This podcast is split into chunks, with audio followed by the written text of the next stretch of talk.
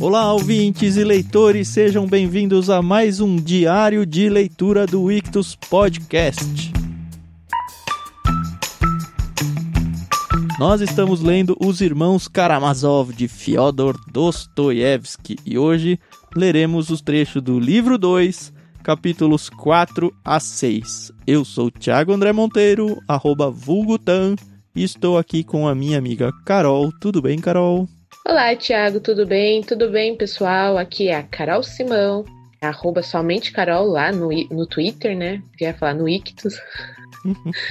e vamos, vamos seguir com essa leitura. Finalmente, hoje aconteceu aí algo mais interessante. Eu achei que os títulos dos capítulos são interessantes, né? Porque é um trechinho ali, uma frase, uma palavra que resume muito bem tudo que aconteceu naquele capítulo.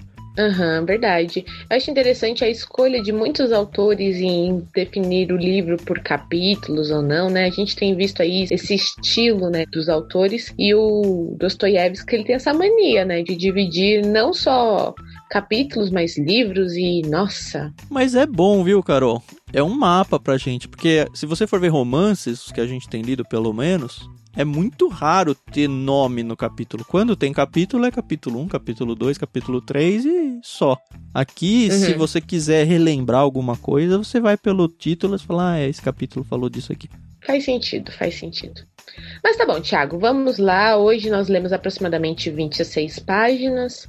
Eu li um pouquinho mais porque o finalzinho não acabava assim na conclusão da ideia. Ah, você avançou, roubou. Eu não roubei, não. Só um pouquinho. Duas linhas, duas linhas.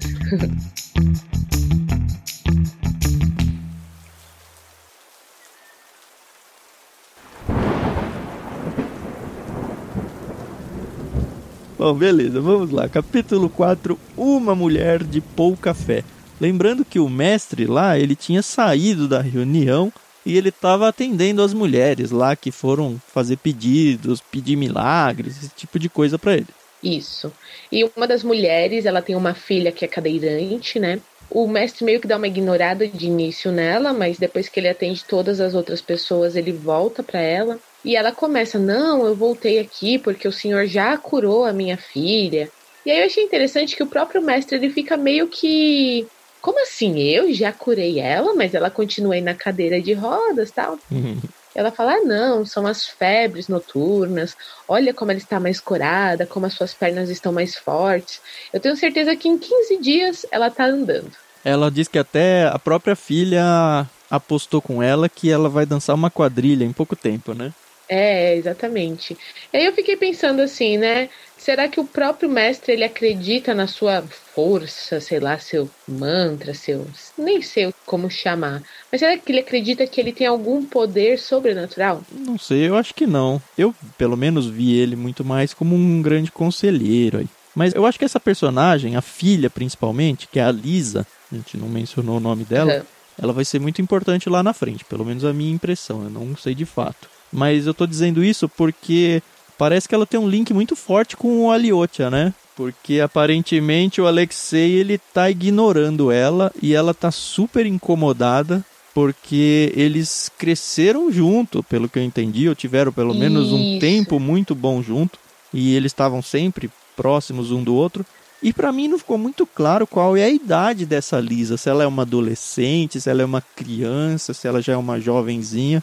Mas eu acho que vai ter alguma questão amorosa aqui entre ela e o Aliotia, viu? Vamos ver. É, exatamente. Ela fala que o Aliotia, né, o Alexei, ele foi o responsável por ensiná-la a ler e que ele pegava ela no colo quando ela era mais nova e eles passavam horas juntos e tal. E ela vem reclamar com ele porque ele havia prometido que nunca se esqueceria dela mas até aquele momento ele pelo menos não tinha expressado é, nenhuma reação no sentido, nossa, você é aqui, o que, que você está fazendo aqui e tal. É, ele é sempre muito calado na dele, né? Só que ela tá trazendo uma mensagem para ele. E aí essa parte me deixou um pouco confusa, porque ela tá trazendo um recado, né? E aí aqui eu comecei a ler e o recado é do Dimitri. Não, eu acho que é sobre o Dimitri. Hum. Na página 70 ali. Ah, é sobre Dimitri e todos esses últimos acontecimentos. Não diz quem é que mandou, né? Diz, eu não sei porque na minha cabeça é uma mulher que está mandando essa mensagem, mas eu não sei. É, é, como a gente já tinha visto, o Dimitri ele estava atrasado para a reunião, que a reunião tinha sido marcada para o meio-dia, e até aquele momento ele não havia chegado, e ele era uma das principais figuras, né, para aquela reunião acontecer. E era até uma coisa que o pai dele estava criticando e muito, né, uhum. a falta de pontualidade dele. Voltando ao recado, achei aqui, ó, quem mandou Sim. a mensagem foi a Katerina Ivanovna. E ele até se espanta, ele fala, eu só a vi uma vez diz Aliotti, ainda perplexo. É outra personagem aí que deve ser importante em algum contexto. E aí ele fala, ó, oh, não, tá bom, eu vou lá visitá-la. Então tem uma visita uhum. pendente aí a Caterina que quer conversar sobre o Dimitri. Será que essa Caterina é aquela mulher que apareceu no capítulo 6 hoje, na leitura de hoje? Faz sentido, hein? Faz bastante sentido. Eu, inclusive, eu ia dizer isso, mas eu ia deixar um pouquinho mais de suspense. Mas mais pra frente a gente fala sobre ela. A gente não tem essa resposta na leitura de hoje, mas acabou de me. É. Olha que legal que é a gente conversar sobre leituras, né? Isso aqui só linkou Exato. na minha cabeça agora. Ah, então, interessante. e aí a gente começa a perceber que a mãe da Lisa, que é uma senhora rica, ela tá passando por um, um estresse, né? Uma dificuldade pessoal. E ela chega pro mestre, começa a conversar com ele, e aí ele pergunta: Mas qual que é esse seu teu problema? E aí ela fala: Ah, eu não acredito, eu não tenho fé. E aí, isso é meio que de se espantar, né? Porque afinal de contas, ela tá indo em busca da cura da filha dela uhum. pelas mãos de um clérigo e ela não acredita naquilo. Não, mas ela fala: não é que eu não acredito em Deus. O que ela não ah, é? acredita é? é na eternidade da vida. Isso te faz pensar, né, Tiago? Então, mas na verdade isso é uma coisa bem recorrente. Ó, ela diz: essa ideia da vida além túmulo me comove até o sofrimento, até o pavor. E ela fica assim: mas será que a nossa vida morre e não acabou? E se a gente for pensar, é um negócio que assim, muita gente questiona isso. E ela se ah, martiriza sim. um pouco por isso. Isso me fez lembrar um texto, eu vou até abrir aqui em 1 Coríntios 15, 19, a partir do verso 12. Ora, se é corrente pregar-se que Cristo ressuscitou dentre os mortos, como, pois, afirmam alguns dentre vós que não há ressurreição de mortos? E se não há ressurreição de mortos, então Cristo não ressuscitou. E se Cristo não ressuscitou, é vã a vossa pregação e vã a vossa fé. E somos tidos por falsas testemunhas de Deus, porque temos asseverado contra Deus que ele ressuscitou a Cristo, ao qual ele não ressuscitou, se é certo que os mortos não ressuscitam. Porque se os mortos não ressuscitam, também Cristo não ressuscitou. E se Cristo não ressuscitou, é vã a vossa fé e ainda permaneceis nos vossos pecados. E ainda mais, os que dormiram em Cristo pereceram. Se a nossa esperança em Cristo se limita apenas a esta vida, somos os mais infelizes de todos os homens. E aí depois Paulo segue com o argumento, não, mas é claro que isso é uma bobagem, Cristo de fato uhum. e tal. Mas o cerne do desespero da, mãe da Lisa aqui, é uhum. exatamente uhum. esse. Eu não sei, eu não consigo Sim. acreditar que de fato vai ter algo pós-morte. E aí tem todo um trecho aqui de conversa entre ela e o mestre que não saca da manga esse texto de 1 Coríntios, infelizmente, mas eu saquei. O que eu achei interessante é que o próprio mestre ele fala: você está sendo realmente franca, você realmente está aflita com isso, mas não precisa se afligir, né? E ela: como não? Como eu não vou ficar aflita? Tem até uma parte aqui que ela pergunta para ele, né? Mas o que fazer? O que fazer nesses casos? Há motivo para se desesperar? E aí o mestre responde: Não, pois basta que esteja aflita. Faça o que puder e será recompensada. E aí, assim, isso já me fez pensar: hum, será que ele acredita que a fé pode ser comprada de alguma forma? Aliás, que a salvação pode ser comprada? Eu acho que não, forma? eu não li assim. Ele levou a coisa, pelo menos a resposta para ela. Primeiro foi uma coisa interessante que ele falou, é sem dúvida, é terrível esse sofrimento e tudo, mas essas coisas não podem ser uhum. provadas. Nós precisamos nos convencer. E aí ela, obviamente, perguntou, mas como que a gente vai fazer isso, né? E aí a resposta é com a experiência do amor ativo. E aí entra um negócio que vai ser discutido bem a fundo, que é a ideia de amor ativo versus o amor imaginativo. Ele vai até explicar um pouquinho mais certo. lá na frente. Mas qual que é o esquema? Esforce-se para amar o seu próximo com um ardor incessante. À medida que a senhora progredir em seu amor, ficará convencida da existência de Deus e da imortalidade da sua alma. Então ele fala, ó, não dá para ter certeza. Hum. Não dá para ter certeza é no sentido de não, não consigo comprovar empiricamente ou cientificamente isso. Mas você uhum. consegue se convencer através da ação. do amor ao próximo. E aí a gente pode entrar em questões teológicas para ver se é, é por aí nossa. que a gente tem que procurar ou não essa resposta, né? Isso aí é pano pra manga, né? Mas aí o que eu achei mais interessante, e assim, para mim foi até um alívio cômico, porque realmente estava vindo assim um assunto muito pesado. E todo mundo alguma vez na vida já se questionou em relação à sua fé, né, às suas convicções. Eu acho muito importante você se questionar, mas você ir atrás de respostas, né? E é exatamente o que ela tá fazendo. Mas aí tem uma parte que ele fala: não, vai com Deus, não se preocupe tanto com essas coisas, com essas questões, ame o seu próximo, como o Thiago já explicou aqui. E aí ele abençoa ela, né? E aí ele tá tipo que indo embora, e ela: não, mas e a Lisa? Aí o mais fala: essa aí não merece ser abençoada, não. Fica se divertindo aí às custas do Aliotia. Eu fiquei olhando, ela fica se divertindo, fica rindo da cara dele. E aí eu falei: nossa, meu Deus, não peguei essa parte. Isso aí me fugiu um pouco. Não, mas é que ela o Alexei ficou se escondendo e ela ficava tentando encarar ele. E aí ele ficava é, todo fala, né? rubro, né? né? Na hora de ficar vendo. Isso. Mas até explica por quê, né? É, né? Então, depois ela explica que eles se conheciam da infância. Mas achei interessante, tem uma parte aqui que ele se esconde atrás do mestre. E ela fica assim, olhando, quase cai da cadeira, para perceber que ela tava. Ele perceber que ela tava observando. Só que o Aliotia, ele também quer que ela perceba. E olha, eu vou te dizer, uma das piores coisas é você perceber que você está sendo observado. Mas o mestre Nossa, depois toma partido da Lisa, né? Porque ela explica o que aconteceu, explica que o Aliotia praticamente tirou da vida dele a própria Lisa, apesar do passado que eles tiveram juntos e que ele não queria mais visitá-las e tal. E aí o mestre termina o capítulo uhum. falando: "Não, eu vou mandar ele lá sem falta", inclusive ele abençoa ela com ternura até, né? Mas eu não queria perder o ponto anterior antes da gente mudar de capítulo, Carol, porque para tá mim bom. pegou um negócio interessante. Quando estavam discutindo esse negócio, tá, tenho que amar ao próximo. Ela levanta um ponto que eu acho que pode ser a angústia de muita gente. Já foi um negócio que eu pensei muito em relação a mim mesmo. Que é assim, primeiro hum. ela fala: "Não, mas eu gosto das pessoas.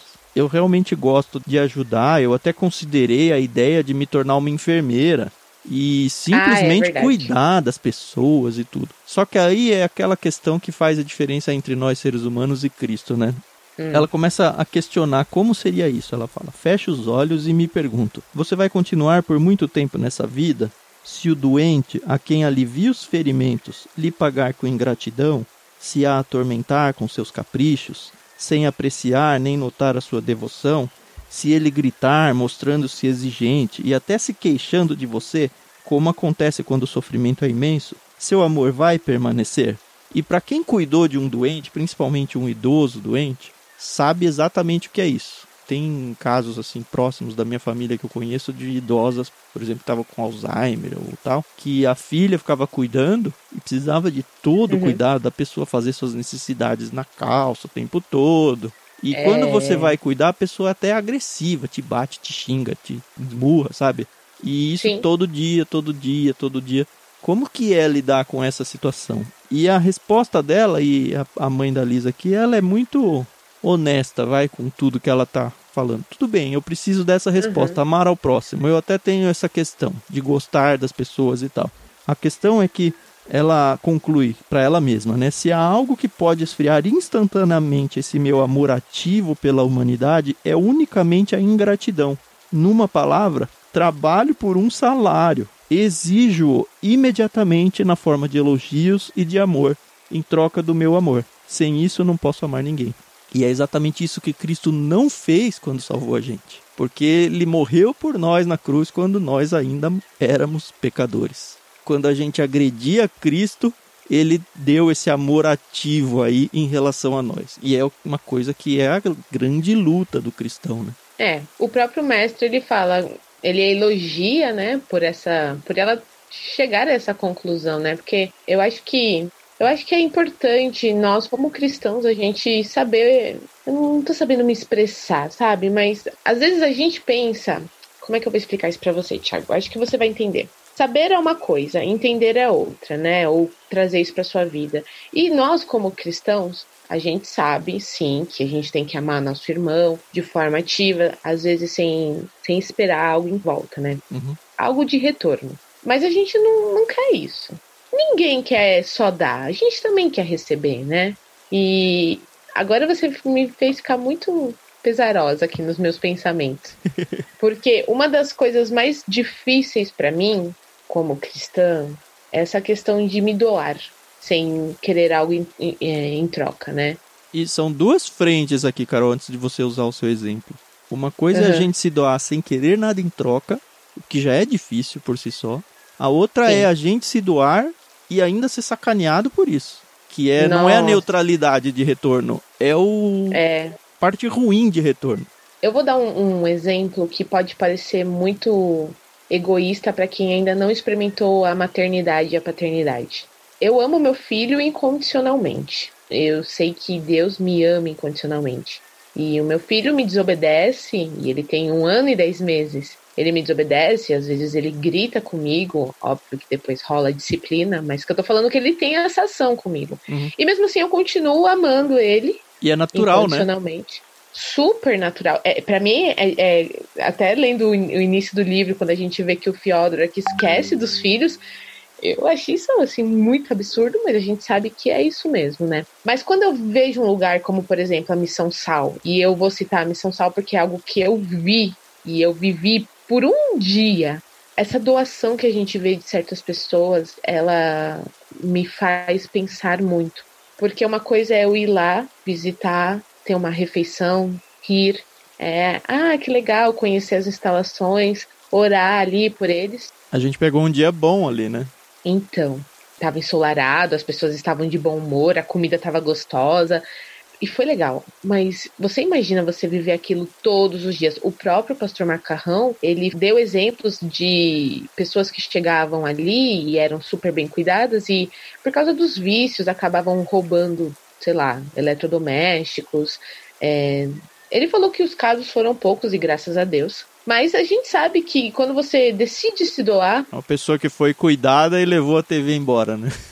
Exato. Quando você decide se doar, e eu tenho um exemplo muito vivo dentro da minha família, um ente querido, ele cuidou de outro parente e depois ele foi muito maltratado por esse parente que ele cuidou. E é muito triste, é muito triste.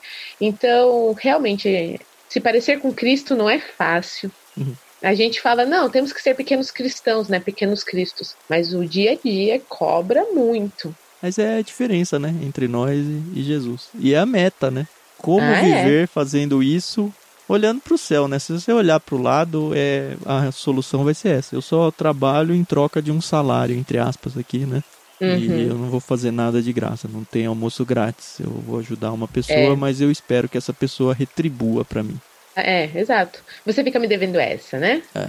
Enfim, esse livro vai começar a abrir umas frentes assim de discussão dentro da história e é por isso que eu falei para você em off que, cara, que livro legal, que livro legal, porque ele traz pra gente alguns pensamentos que se a gente lê correndo, com pressa de acabar, a gente perde essa parte. Eu acho que vai ser essa parte mais grossa. Mas enfim, a gente praticamente falou bastante desse capítulo. Tem um trechinho ainda sobre uma conclusão de amor ativo versus amor imaginativo, mas eu acho que vamos deixar para você olhar com carinho essa parte aqui, que já mais ou menos falamos por alto. Bom, começamos então o capítulo 5. O título desse capítulo é Assim Seja. Aí a gente percebe que o mestre ele voltou para aquela reunião e fala que ele ficou fora mais ou menos 25 minutos. Uhum. E aí começa a dizer que eu não sei se o pessoal lembra, mas o, o Fyodor, o pai, ele tinha prometido que ele ia ficar em silêncio. E aqui na narração até fala que ele até tentou por um tempo, mas não se aguentou e, e começou a conversar. E a gente vê que tá rolando aqui uma, uma, uma conversa até que bem animada, mas não agressiva, com o pai, o Fyodor, e dois padres. Uhum. O Ivan, nesse momento, assim, eu até falei, o Ivan tá aqui, porque até o final dessa parte que a gente leu, o Ivan não se pronuncia, que é o filho do meio, né? É o inteligente ateu, né? É. Melhor se manter calado mesmo, né? E aí tá falando sobre aquele artigo ainda que o Fyodor tinha falado, né, lido, que ele tinha questionado no, nos capítulos anteriores, né? O artigo, pelo que eu entendi, é do próprio Ivan que eles estão discutindo. Do Ivan ou do Fyodor? Do Ivan. É, é verdade, é. Nós estamos comentando um artigo muito curioso desse senhor, explicou o padre Iosif, o bibliotecário, apontando Ivan Fyodorovich. E aí o assunto também é outra Putz, é uma bomba atrás da outra, pelo jeito esse livro, né? O assunto é, é assim. Eita, tá de vixe. O Ivan parece negar completamente a separação entre igreja e Estado. Nós aqui hoje, no Ocidente, Brasil, cristãos Sim. evangélicos, defendemos a separação da igreja e Estado. Uhum. Certo? Mas aí. Certíssimo. Eu, de verdade, eu nunca fui a fundo no assunto. Perguntar, ó, de fato deve ser. Porque assim, pensando rápido, ah, legal que fique separado. E aí, uhum. o Ivan, ele começa a ir contra, nega completamente a separação. Ele, a, a princípio, eu achei estranhíssimo. Porque é. ele foi apresentado como um ateu. E ele quer a união da igreja e do Estado. Como assim, né? É, então. Na verdade, o Ivan, ele tá refutando um artigo de um outro cara que não apareceu aqui. E aí ele diz, ó, objeto-lhe, esse cara, contrário a esse outro artigo, que a igreja, ao contrário, longe de ocupar apenas um lugar no Estado, deve absorver todo o Estado. E se isso é atualmente impossível, deveria ser, por definição, o objetivo direto e principal de todo desenvolvimento ulterior da sociedade cristã. Ele diz então que a igreja ela deveria crescer a ponto de englobar o Estado. E aí um uhum. padre vem com uma resposta dele que eu achei sensacional. Ele fala: olha, não é isso. Na verdade, quem traz essa ideia, né? Primeiro o padre reclama, né? Ele falou: a igreja é um reino que não é desse mundo. Se ela não fosse desse mundo, não poderia existir na terra. No Sagrado Evangelho, as palavras não é deste mundo são empregadas em outro sentido. É impossível jogar com semelhantes palavras. Nosso Senhor Jesus Cristo veio precisamente estabelecer a igreja na terra. Então ele está defendendo que a igreja não é que a igreja não é deste mundo. A igreja é deste mundo. O reino dos céus, claro, não é desse mundo, mas celestial. Uhum. Então ele fala: você está confundindo as bolas aqui. O reino do céu é uma coisa e a igreja é outra. Sim. E nele só entra por meio da igreja que foi fundada e estabelecida na terra. Mas aí o mestre ele entra na conversa. E ele traz para mim uma. Traz um boom, né? Esse mestre ele é muito bom, né? não à toa é o mestre. Mas o Ivan refuta essa ideia. E ele fala: olha, não é a igreja que deveria buscar um lugar definido no Estado, como toda associação pública ou como uma associação a se propor fins religiosos, para empregar as palavras uhum. do autor que eu refuto. Mas ao contrário, todo o Estado terreno deveria a seguir converter-se em igreja não ser nada mais além de igreja, renunciar a seus outros fins incompatíveis com os fins da igreja. Ou seja, não é o Estado que cresce e abraça a igreja, é a igreja que cresce e vira Estado. É isso, né? É, é isso, mas eu também não sei se eu concordo muito com isso. não, então, mas é, isso aí me, me abriu a mente para falar: puxa, a gente defende a separação de Estado e igreja, mas uhum. união Estado e igreja, ela pode vir por dois lados ela pode vir, o Estado cresce como eles vão falar, olha, isso aí já aconteceu na igreja lá de Roma, do Ocidente, é isso. A igreja Sim. vem e forçadamente se, se coloca como Estado. O certo seria o Estado crescer e se converter à igreja e entregar voluntariamente a causa cristã. O que me lembrou um dos primeiros livros que a gente mandou no Clube Ictus, do T.S. Eliot. Você lembra o título dele, não? É uma ideia da sociedade cristã. Isso, e ele vai passear um pouco sobre isso. Olha. É, então, para quem tem interesse desse assunto, tá aí um, um livro interessante. Quem tinha indicado o T.S. Eliot foi o próprio C.S. Lewis. mas se você for pensar, Israel era assim, não era? Então, mas é que Israel partiu de uma teocracia, né? É, Israel então. começou assim. E se a gente for olhar, o Apocalipse prevê isso com o governo hum, de Cristo. Ah, é verdade. Cristo vem Sim. e funda um novo governo mundial onde ele é o imperador, ele é o, o líder supremo. E aí vai ser uma teocracia de novo. Ou seja, nesse momento o Estado vai se fundir com a igreja, eles serão praticamente a mesma coisa ali. É, o problema é que hoje em dia, com essa diversidade de religiões, vai. Então, não dá. Não dá, não dá. Se você for pro livro lá do T.S. Eliot que a gente mencionou, você vai começar a pegar uns ganchos do tipo, tá, e quem discorda? Faz o quê? Uhum. Vai para uhum. onde? Discorda como? E aí esse capítulo vai falar, não, essa pessoa vai ser excomungada. Porque igreja e status é, é a mesma coisa. Sim. Só que aí o mestre levanta uma bandeira que é interessante. Ele fala, olha, do jeito que a coisa é hoje, quando uma pessoa comete um crime, ela é rechaçada pelo governo, pelo Estado ela é uhum. é marginalizada e tudo. Só que a igreja ainda abraça ela. E ela tem um, um lugar de amparo ainda. Agora, se os dois estiverem juntos e eu excomungar, essa pessoa vai para onde? porque foi a igreja barra Estado que a excomungou e a disciplina, e eu não tenho um espaço de reconciliação para essa pessoa. E aí tem nesse capítulo toda a discussão de tá, como é que funcionaria o sistema legal? Uma pessoa seria é. condenada como nesse cenário aí? Uhum. E ele discorre bastante, né, esse assunto. Não, e eu achei muito legal. Mas assim, é um capítulo que justamente isso. O Ivan ele põe a tese dele e aí, dentro de um meio religioso barra acadêmico aqui, é legal que esses padres aqui no monastério, eles sabem argumentar, né? Uhum. Rola uma discussão, assim, que se você gosta desse tipo de discussão, esse é o capítulo. É muito legal. Sim, sim. E se você não gosta, vai ser um tédio esse capítulo para você, mas é, é a realidade, né? É.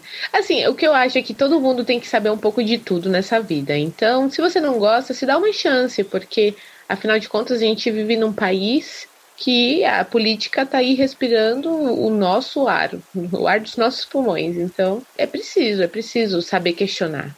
Uhum. Até porque tem gente que vem com ideias tão anarquistas e você abraça a anarquia, por exemplo, e você nem sabe o que é anarquia, ou comunismo, ou socialismo. Então, vamos parar, né, gente? Eu queria terminar esse capítulo com a conclusão do mestre do mosteiro lá. Ele diz assim: É verdade, concluiu o mestre sorrindo, a sociedade cristã ainda não está pronta e só repousa em sete justos. Mas como eles não fraquejam, ela continua esperando a sua transformação total desta associação quase pagã em uma igreja única, universal e reinante.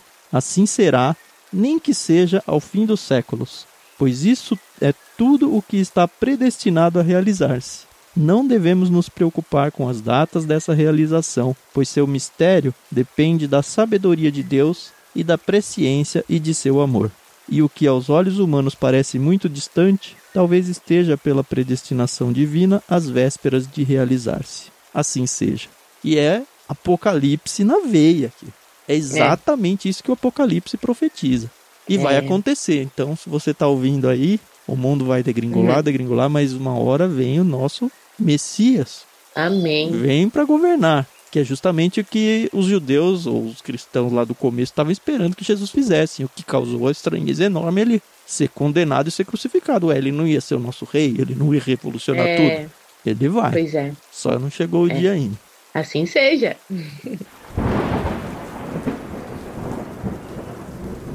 No meio de toda essa discussão maravilhosa, gostosa e super produtiva, eis que surge um novo personagem. Novo mais ou menos, né?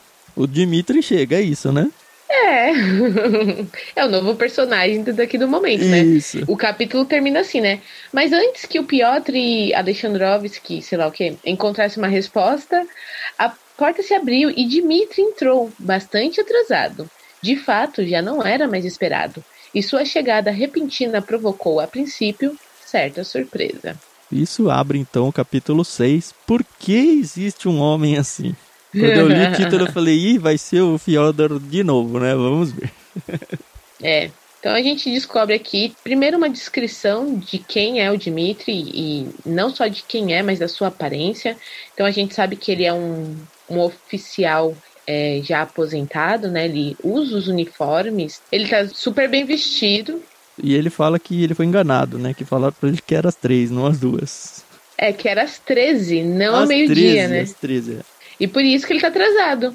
Porque afinal de contas, gente, não faz sentido. Ele é o maior. Maior interessado, né? É, interessado da reunião. E como assim ele não chegava? E aí ele veio com essa explicação de que, ó, eu recebi e vieram me dizer antes disso aqui começar que ia ser a uma, não meio-dia. Por isso uhum. que eu tô uhum. atrasado, mas me desculpe e tal. Ele é o único que beija a mão do mestre, né? Lembra que ninguém tinha beijado? É. Ele chega, beija uhum. e ele se curva diante do pai, o que causa uma estranheza em todo mundo, inclusive no próprio pai, né? É, mas ele mesmo fala, né? O senhor é meu pai, então é. o senhor merece aí a minha honra, né? O que eu achei bem legal, né? Porque, enfim, é legal. Aí tem um trechinho do Piotr tentando encerrar a conversa anterior, né? Porque ele só ficou quieto, não participou, mas ele estava irritado com o Ivan. Ah, muito. E já percebi que o Piotr é aquele cara que traz as novidades, as, os ares frescos do Ocidente para a conversa. Porque ele é da França, Sim. que isso, que aquilo, e aqui a gente tem que lembrar que eles estão na Rússia.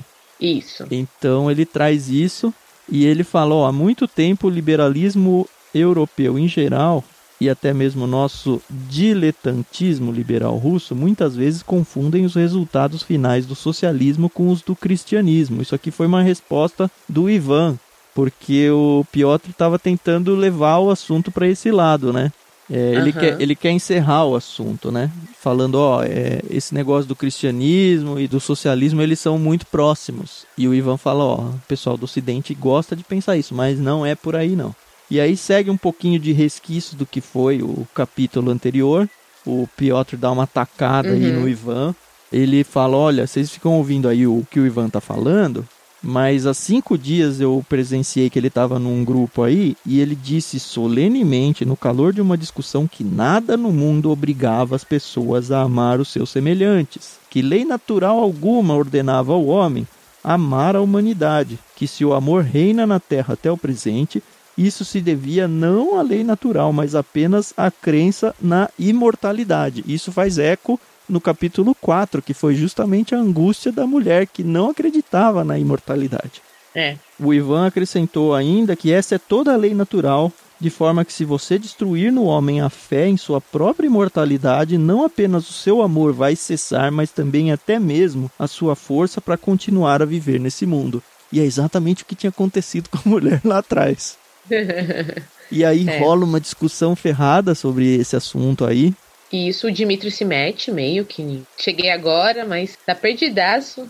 E aí começa a querer dar a opinião dele, mas aí o pai dele chega e fala: pá, fica quieto, cala sua boca, você tá todo errado aqui. E aí, finalmente, eu acho que vale a pena a gente entrar nesse ponto. A gente entende porque a reunião foi, foi convocada e o que, que vai acontecer ali, né? Uh, graças a Deus, não aguentava mais. que é discutir a grana, né? E a gente percebe é. que o, o Fyodor, que é o pai, ele tá tentando convencer todo mundo de, ah, não, na verdade ele me deve dinheiro, isso já tinha sido dito lá no começo do livro. Isso. Eu vou conseguir comprovar para vocês aqui de tudo que ele já me pegou, pegou muito mais do que ele deveria e tal. Mas o que eu acho mais importante a gente falar aqui ele anda com umas notas promissórias, né? Porque ele quer prender, na verdade, o Dimitri, porque o Dimitri está devendo a ele. Mas o Dimitri chega e fala assim: Você sabe que essa não é a sua real motivação. Você quer me tirar do caminho porque. Porque, porque... tem uma mulher no meio. Sempre tem uma mulher no meio. Ai, gente. E aí agora foi o que o Thiago falou, né? Será que aquela mulher que mandou o recado nem lembro o nome dela. Acho que era Mas que mandou um recado pela Lisa. Isso. Será que é ela, essa mulher? Porque a gente descobre aqui que o Dimitri ele está apaixonado por uma, uma mulher. Inclusive, ele está noivo dela. E ele fala: Eu não. Aqui não vale nem a pena eu falar o nome dela, porque a sua alma é tão sublime, ela é um ser tão celestial que ninguém aqui é merecedor de falar o nome dela. Só que o pai dele, o Fyodor, também está apaixonado por ela. É. E aí ele tá tentando tirar o Dimitri do caminho, ele tenta até um estratagema aqui para envolver ela na própria acusação do filho para nessa questão das notas promissórias e tal. E aí, óbvio, ela não cai uhum. nisso, conta pro Dimitri e aí começa uhum. a rolar uma treta danada e o Nossa. o Dimitri e não só o Dimitri, né, mas todo mundo ali da reunião começa a acusar o pai, imagina fazer um negócio desse, e aí ele é praticamente destruído ali, rechaçado no meio dessa discussão toda. O Dimitri tá tão nervoso com a situação, né? E ele manda ele se calar. Espera até que eu vá embora. Guarde-se de manchar na minha presença a mais nobre das jovens. Isso eu não vou tolerar. E aí o Fyodor fala: Mitya, Mitya, e a bênção paterna? O que você faz com ela? Se eu amaldiçoar, o que lhe acontecerá? E aí ele, seu comediante sem vergonha. e aí fala, é do seu pai que a gente tá falando, do seu próprio pai. E aí a gente vê que vai pegar fogo o negócio. Se alguém não intervir ali naquele momento, e aí fala que todos ficam de pé, menos o mestre. O mestre continua ali, faz caras e bocas. Ele podia falar, mas ele decide ficar em silêncio. E aí a gente vê que os dois começam a discutir, que o Milsoff lá, que era o tutor do Dimitri, toma partido, né? O mestre, como eu falei, tá ali todo na dele. Só que aí o que acontece? O mestre ele acaba. tá cansado pra caramba, tá doente pra caramba. Uhum. Ele cai, né? Assim, ele se prostra no chão. Eu não entendi que ele caiu. É, ele se prostrou ali e colocou a testa no chão, né? É, mas eu acho que foi meio que proposital e, e, e, na verdade eu não entendi essa posição dele. Mas antes da gente entrar nessa parte, eu achei interessante que o, o Dmitry ele fica muito irritado, né? Ele diz aqui, gritou de repente, Dmitry Fyodorovich. Gritou de repente, Fyodor Pavlovich. Então é o pai gritando pro filho em uma voz Isso. que já não era mais a sua.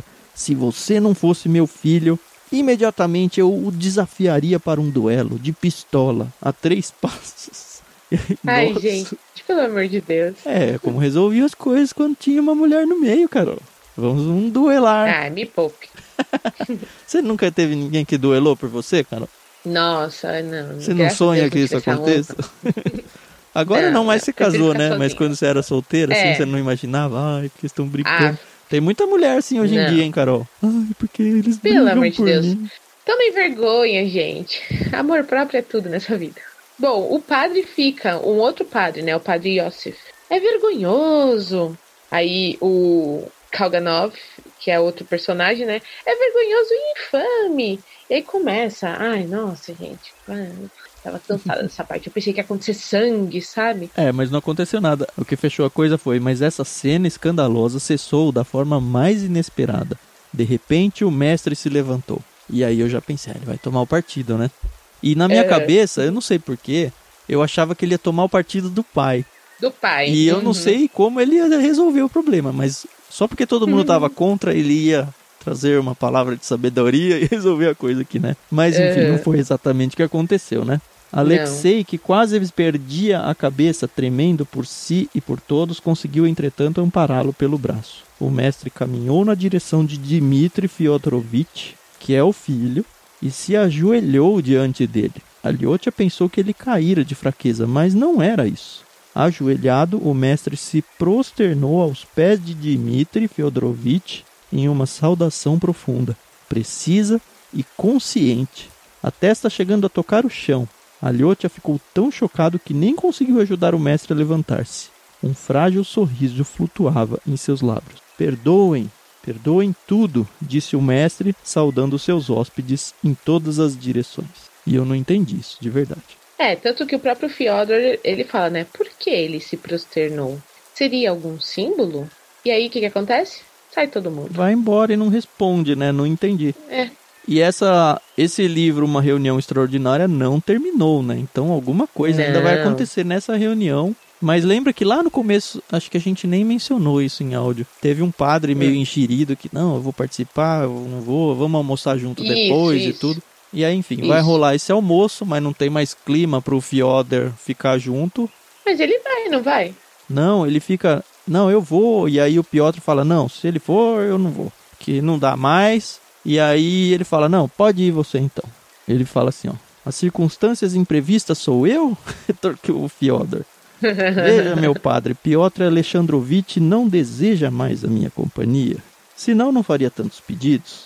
Vá, Piotr Alexandrovitch, e bom apetite. Sou eu quem vai se furtar a refeição, e não você. Volto para casa, lá poderei comer. Aqui me sinto incapaz, meu estimado parente. E aí fica tudo irritado porque chamou, não sou seu parente nada, eu nunca fui, seu sujeitinho viu e tal. Mas aí fica uhum. todo mundo, mas ele vai embora mesmo, ele vai embora mesmo. Uhum. Aparentemente ele vai. O Ivan fala: Não, eu vou ficar, eu fui convidado, o que também incomoda o Piotr, porque ele fala: É, termina o capítulo assim, né? A forma como acaba esse capítulo é sensacional, né? Mas todos foram almoçar. O pequeno monge ouvia em silêncio. Atravessando o bosque, lembrou que o padre Abade esperava havia muito tempo e que eles estavam mais de meia hora atrasados. Ninguém lhe respondeu. Miossof olhou para Ivan com um ar de ódio. Ele vai almoçar como se nada tivesse acontecido, pensou. Um cara de pau e uma consciência de Karamazov. é isso aí. É isso aí. E aí vai rolar esse almoço, não sei o que, que vai acontecer, essa é a leitura para o próximo dia. No próximo, então, a gente termina esse livro com mais dois capítulos aí, o 7 e o 8. E essa reunião extraordinária tem que terminar. Vamos ver aonde vai. Eu ainda acho que o Fyodor hum. vai voltar para esse almoço de algum jeito, viu? Vamos ver. É, eu também acho. Pelo menos para sobremesa.